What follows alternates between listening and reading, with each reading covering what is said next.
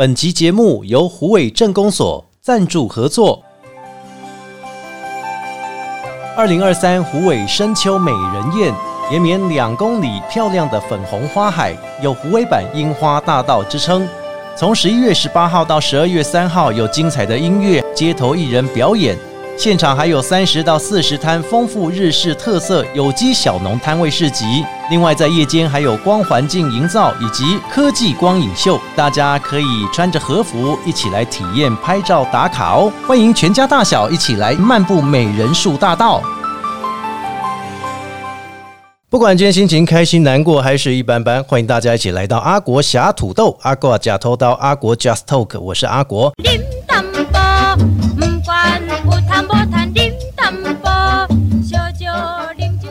Park 节目开始之前，大家可以透过 Apple、Google、KK Bar、Spotify 还有三二声浪以上几个平台搜寻“阿国”两个字，你就会找到阿国侠土豆节目。不管重听还是要追新节目，欢迎大家踊跃加入，也给我们小额赞助，让我们节目能够越做越好。在桃园，我们有许多不管是生活也好、艺文类也好，在今日呢，我们也来到桃园市政府文化局呢，来拜访我们的邱正生局长，跟大家来分享一下有关桃园市艺文还有活动的推广跟介绍。也请局长跟大家打个招呼。阿国好，各位听众朋友，大家好。局长，我们都知道哈，桃园呢，艺文活动其实非常非常多元性，有很多很多的桃园族群，他们有很多不一样的文化展现哦。那局长，我想请问你，现在桃园的艺文活动呢，在现况推展当中，有哪一些可以跟大家来分享一下呢？我们桃园的这个艺文活动哦，跟其他县市最大的不同，我想就是在于我们桃园这个整个多元族群文化哈，是所泛化出来的各种不同的文化展现。是那因此在节庆活动的安排上面，比比如说有这个闽南文化节，对，我们会有眷村文化节，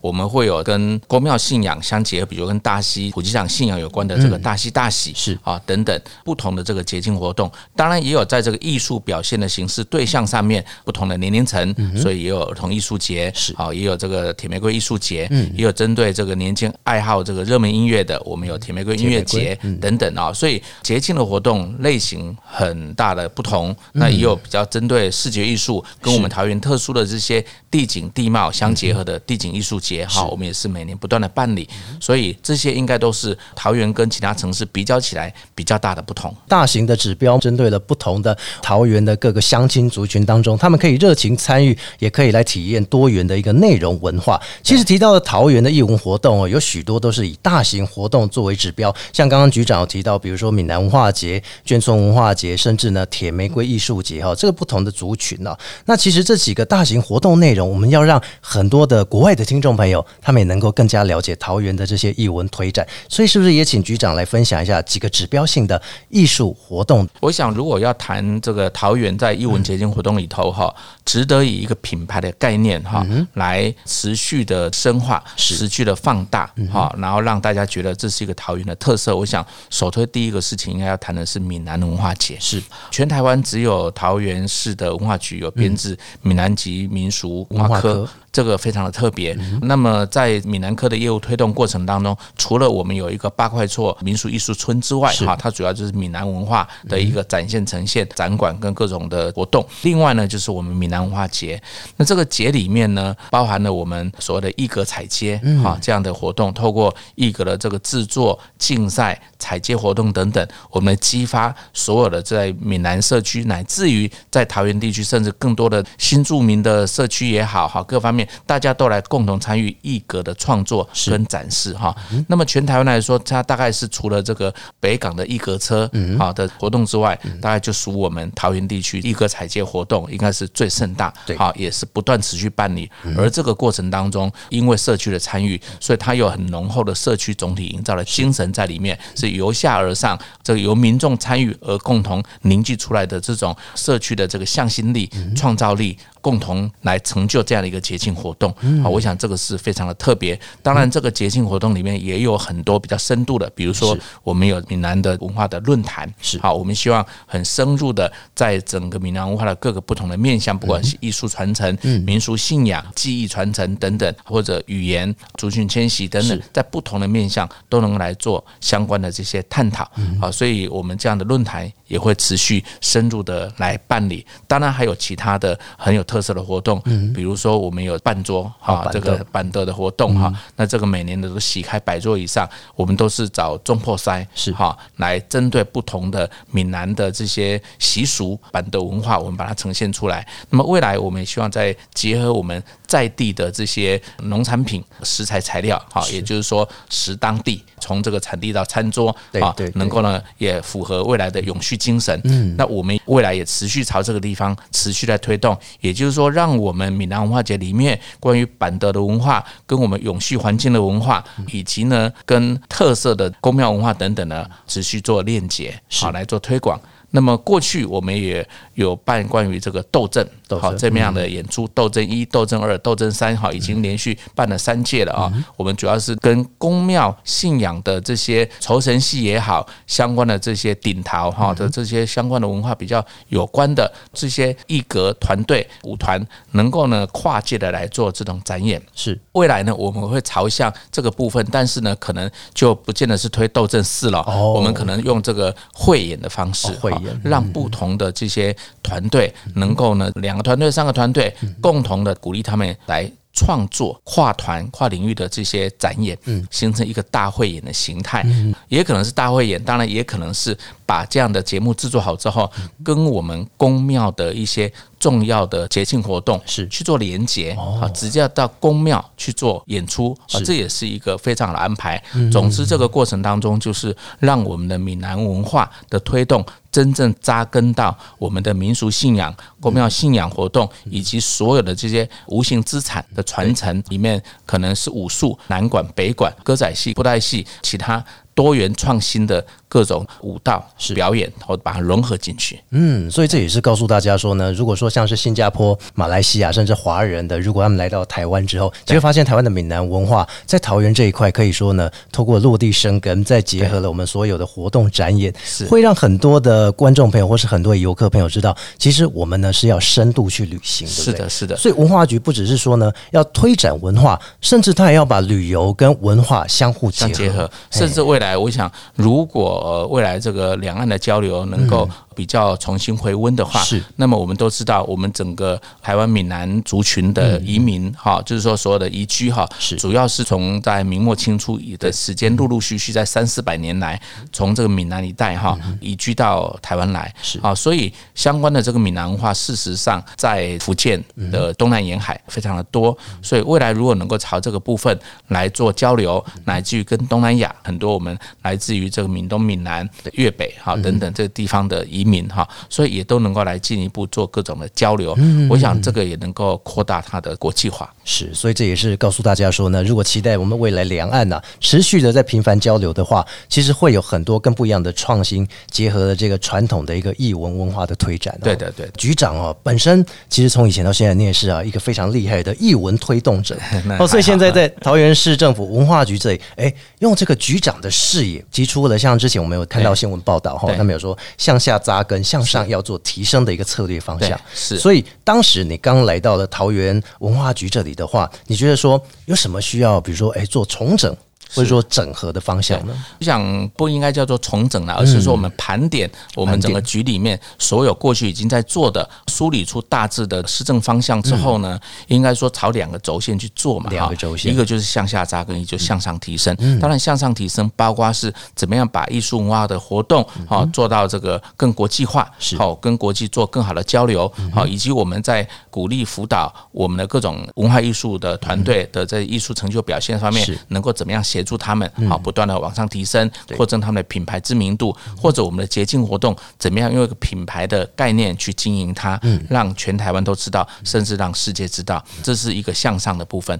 那么向下扎根这个事情就是一个很细的软功夫了。所以这个部分就包括说，如果从跟各种的族群文化的连接，它就是上下扎根。有没有像比如说阅读走读那些？这些都是。但是我们刚刚讲就是，比如说我们闽南话节怎么样进一步深入的跟公庙。结合，要接地气。嗯，我们的这个眷村文化节必须跟所有的这些眷村子弟、国宅、社区等等这些东西也有深度的连接，是，然后甚至把更多的文史资料给挖掘出来，好，那么真正去达到说，在这个节的办理过程当中，也把各种文史的一些资料给沉淀出来，是。展现出来，或者有一些艺术文化的活动里面，我们说儿童。年轻人接触艺术的这个启蒙教育非常重要，对，所以像我们艺术中心本来就有办所谓的牵手进剧场，我们让这些尤其是偏乡的小学孩童有机会人生第一次的进到剧场里面去聆听跟观赏表演艺术的这个演出，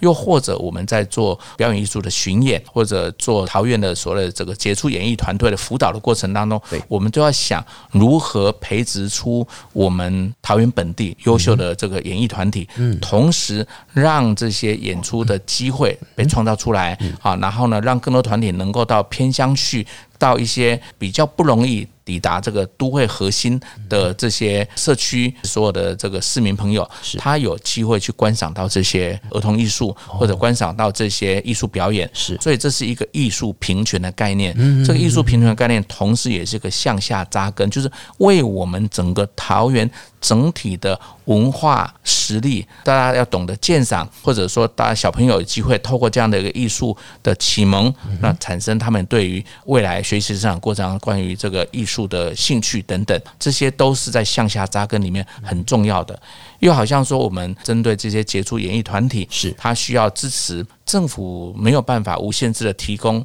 各种经费来补助他。对，但是政府应该想的事情是，我们有什么样的资源，什么样的空间可以协助到他们。好，所以呢，我们今年呢就特别把我们桃园这个米仓剧场啊，就把它定位在略做调整之后，我们透过这个场地没有计划，我们让所有在桃园地区的杰出演艺团体或者我们接触所及的哈这些年轻的，不管是乐团、表演团队、舞蹈团队等等，让他们利用我们米仓剧场来这边免费的做排练，好，免费的来这个地方试着做售票性的演出，是。等等。那这样的一个扶持的计划过程当当。中让我们的演艺团队他得到一个很好的养分，有很好的机会，是可以来展现他们自己。从小场地开始的演出，一直到有一天能够挑战比较大的这个 fine art 的剧场，是好，大概是这个过程。同时又兼顾了达到我们活化替代空间好的一个目的。我想这些都是属于向下扎根里面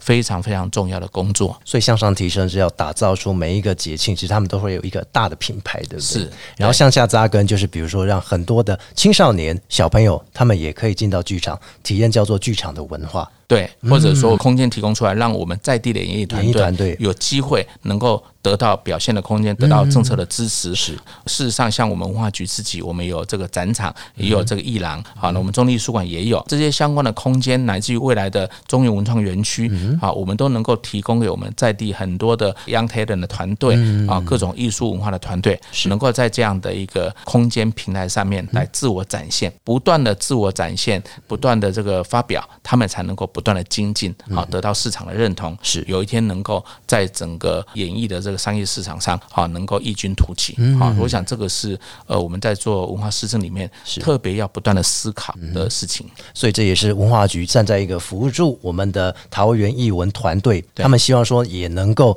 有靠自己的实力来发挥。所以从小一直慢慢做到大，这样子是是是哇，局长非常非常用心。我觉得这个是一个很重要的观念，就是说我们现在有很多很多的，比如说街头。艺人团队，对，或者是这个艺文的团队，他们其实有很多不一样的想展现的方式，但是像各个县市没有像桃园说一定做的这么好，说哎，现在陆续有一些场馆可以让他们开始展现自我。那现在也很明显，就是说观众的观看回复度。是哦，这好像也是蛮真实的一件事情，对不对？对，其实未来哦，桃园文化局这里在推展所谓的艺术的表演当中，在二零二四年哦，听说大家呢都是非常期待，对不对？是是是，哎，这要请局长跟大家分享。是二零二四年跟二零二三年，就我们主要的大型艺文活动来说哈，不会有太大的增减，是。但是呢，在整个展现呈现上呢，也应该会有一些不同。好，就是说，针对明年的各种节庆活动，事实上，我们今年的第四季，我们就就已经开始展开针对过去的办理，我们做总体的回顾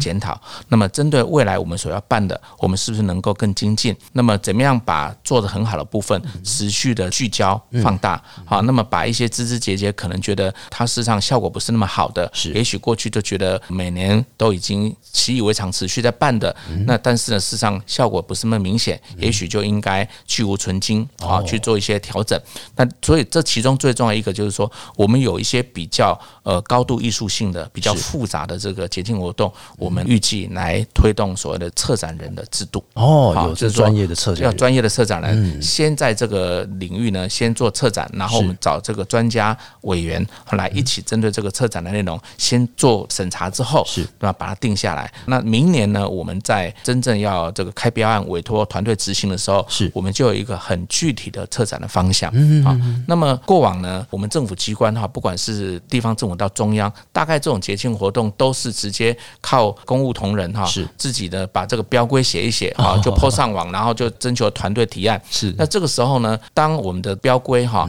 已经律定之后，就是等于这种条条框框，它是限制了想象跟创意。是所以事实上，所有的这个外部的专业的这个艺文策展团队，他就依据了这个标规来写案子。没错那他真正的专业度跟创意性啊，未必能够顾及。是但是透过策展人制的方向，等于是提早就让这些专业的策展团队、专业策展人或者专家顾问一起进来审视这一个节庆，它未来应该用什么方式去呈现，它会是最好的。我们先把这个建议、方向、方案大体上的梳理出来之后，然后呢，再来由公务同仁形成标规去征求执行团队。是。好，那这样子呢，未来的执行团队必须跟策展人去配合，去把这样的一个结果呢给实现出来。事实上，我们过去铁玫瑰艺术节是。已经开始这样做哦，所以每年累积出来它的成效就不错。那么未来呢，我们也必须要思考，比如说我们的地景艺术节是不是也需要这样做？是大喜大喜，好，是不是需要这样做？或者我们的这个儿童艺术节是不是需要这样做？啊，或者我们的科技艺术节，好，这么专业的这种节庆活动是不是需要这样做？好，所以我们现在都正在盘点这个部分。那相信我们会因时制宜啦，哈，一不同的节庆活动也会有不同的特色，是所以未必每一个都可以直接马上这样调整。是。但是我想这是一个大方向，好，我们朝这个方向去做，这个很重要。那么第二个我特别要提的是桃园的科技艺术节，是。啊，桃园是在台湾各县市里面呢，持续办理科技艺术节的一个城市，对。啊，成为我们的一个标志哈。那这个节呢，它虽然不像铁玫瑰音乐节这种哇，一下子两天就来几万人，是。哈，也不像地景艺术节哈，在这期间哈有几十万人、百万人的全面性的参与，但是它却是一个科技结合文化艺术里面非常前瞻性、非常趋势性的一个重要的节庆活动有点。像是未来的很未来性的，所以呢，它对于文化走向这个跟科技相互融合，好，那么创造一个未来可能性这件事情非常非常的重要。因此呢，这个也是我们未来会持续在加重去特别关注的。那另外呢，有几个部分是。不是结而已，而是说我们结跟这个产业推动是应该要一起去连接、去思考的对。对比如说，我们原来办桃园电影节，嗯，那我们就要重新去思考我们桃园电影节的定位，怎么样符合桃园的特性，让这个电影节在全台湾、台北电影节、高雄电影节、金马奖，大家有办电影节的这些相类似的节庆活动当中，怎么样突出出自己的特色？尤其要结合桃园嘛，对，所以比如说我们桃园是一个有多元族群文化，桃园是一个不同族群大量迁徙来定居的一个城市。那么我们在思考未来桃园电影节的这个主题单元里面，是不是应该就要有一个以迁徙为主题的一个单元？那么迁徙的原因很多。有可能是到异地去追寻美好的明天，对，有可能是迫于无奈，因为这个天灾人祸必须要离开故乡，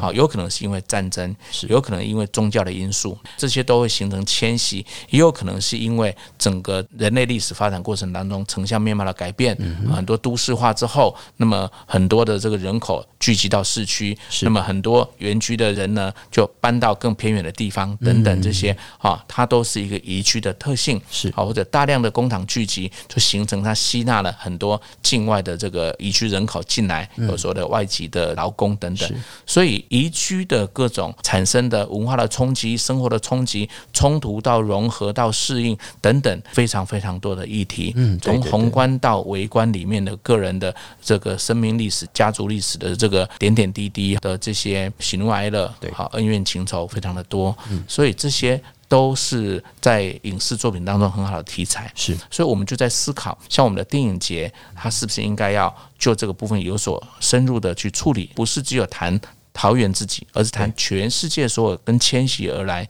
有关的这些影视作品的议题，是它是可以被组合成单元的哈。那这个我们只是举一个例子。那事实上呢，我们从产业面的角度来看我们的桃园电影节的时候，我们就看到我们桃园我们有电影节，我们有影视协拍的工作，是我们有纪录片辅导拍摄的工作，我们每年产出十部的这个纪录片成果，十年下来已经产生超过百部的这个作品。对，那么加上我们自己的文资科很多关于航空城计划、其他计划所产生的这个纪录片，实际上我们桃园有一百多部的纪录片被累积下来，那这些应该是领先于各县市。对，所以关于这些纪录片，我们是不是应该把它重新做了整理之后，有计划的在我们电影节当中也用一种单元的方式，特别去包装行销它，让大家因为观赏我们的纪录片是。而产生对桃园的认识，或者让我们更多桃园的民众因为在重新看这些纪录片而产生对我们的土地、我们的文化的一种情感。跟认同，我想都非常重要。那么我们自己做纪录片之外，我们还有影视补助，鼓励全台湾的剧组啊，能够来到桃园拍片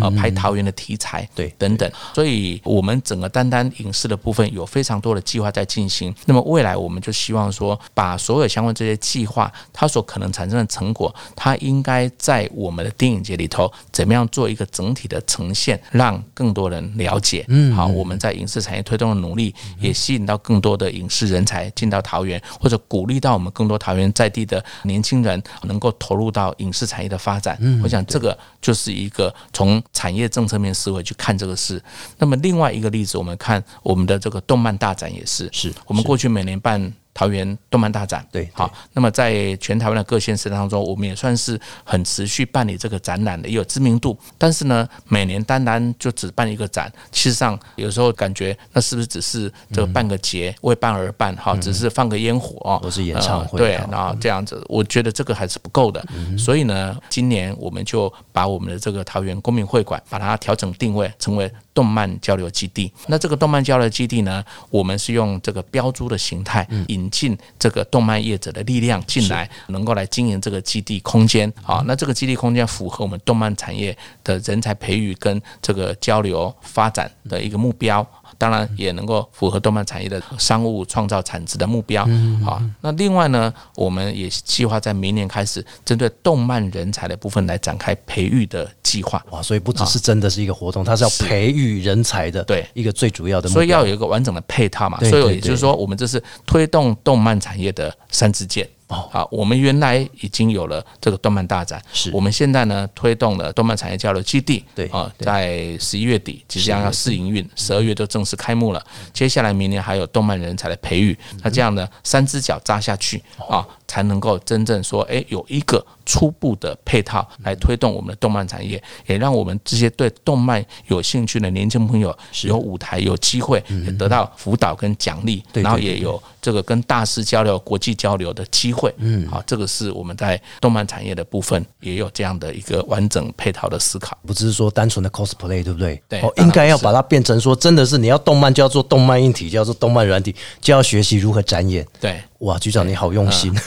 我觉得全面性配套。对，所以你看，你这一年内，就是从二零二三开始一直到现在，你必须要思考你每一年的文化局这里要做哪一些的配套，而不只是说哦活动活动活动。对，你是要从比如说还有论坛，比如说呢还要有培训，还要扶植。所以你一天差不多几点金还有困哦。这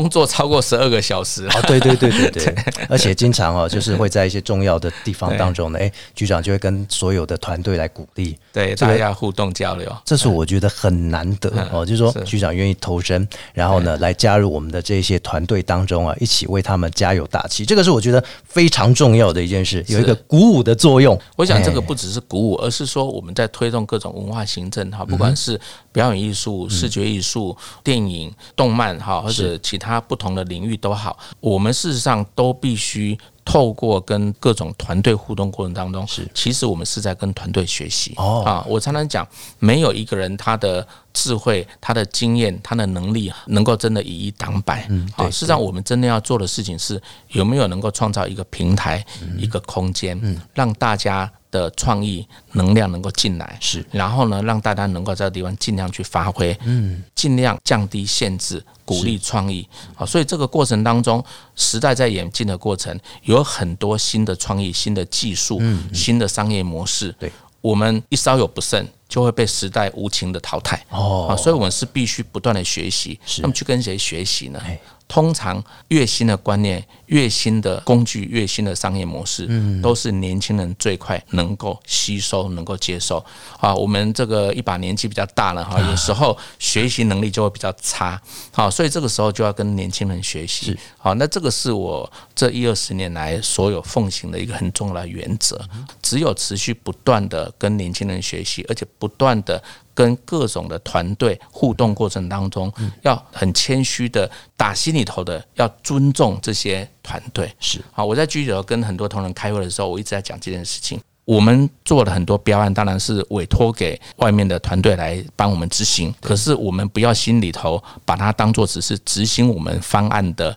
乙方的厂商。就是工作或厂商，对，就是就是合约里面的这个甲乙方嘛，然后甲方就是我们文化局，然后我们有编的预算，我们有计划，那我们这个我也给厂商公开招标标出去，那我们就觉得说我是业主，然后人家是乙方，然后呢一定要求你要配合我这个配合我那个，你一定要这个我们的规矩很多硬邦邦，就照你这样做那样做。团队提出来的想法如果跟我们原来自己科室的原始的这个想法原则，哎，感觉还不太一样，但是事实上这个能不能调整？在合法的范围之内，他能调整的话，实际上应该去调整。只要我们能够觉得专业团队他提的是有道理的，这个创意是能够实现的，那么我们就应该要尊重他们啊，要让他们充分的去展现。所以，所以从心态上去尊重他们。所以我常常在局会跟同仁讲，我们是不是能够打从心底，或者从我们形式上去改变一个对于。跟我们配合执行的团队的一个说法，以后我们就不要再叫人家厂商了，我们可以叫人家是团队，团队。啊，他是专业的团队，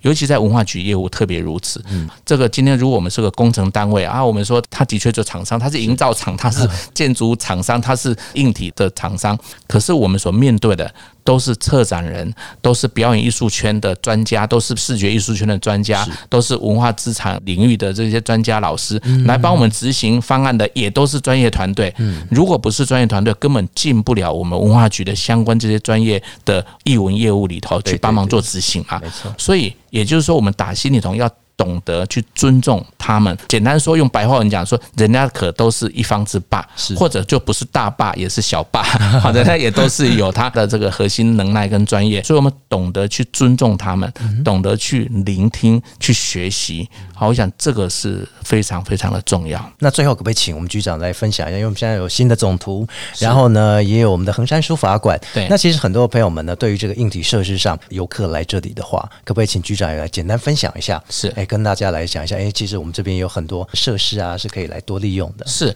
呃，我想从艺文空间、艺文设施的角度来看，哈，桃园有几个很值得的看点啊，哈。是，刚刚阿高有提到新的总图，旁边我们有这个呃艺文展演中心，是，整个就形成一个艺文特区。好，那这个地方除了这个硬体很漂亮，里面都有很多的艺文活动等等，可以经常的来参与。好，那么广场上也几乎哈每个周末大概都有各式各样。样的丰富的活动啊市集，所以它已经形成一个不断的向上提升、越来越多元化的一个艺文空间哈，值得大家去。那另外一个就是我们的衡山书法馆，在大园集结的 A 十七站的旁边，那这里旁边还有阳光剧场哈，是表演艺术的空间，然后它的正旁边就有一个我们桃园的这个圆明文化园区哈，也刚盖好，大概再过个三四个月就要正式的营运了，所以这整个也是一线连成一个面啊。那么一直到清塘园，这个就在 A 十八站再过去一点点哈，清塘园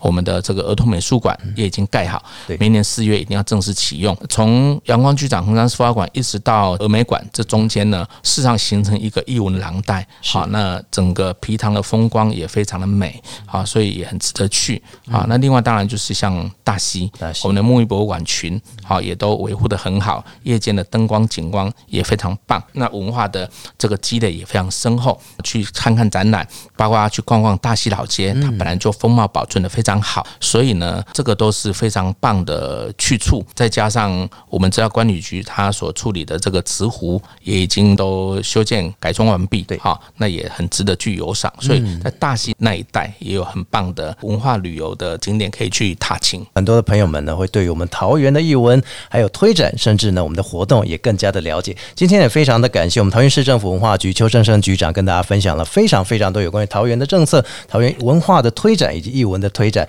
在此呢，也要感谢我们的局长，谢谢您，谢谢谢谢阿国，谢谢各位听众朋友的收听，谢谢。节目最后通过 Apple、Google、KK Bar、Spotify 还有三二声浪以上几个平台搜寻阿国，找到阿国侠土豆重听或追新节目，欢迎大家踊跃来加入。我们下次见喽，拜拜，拜拜。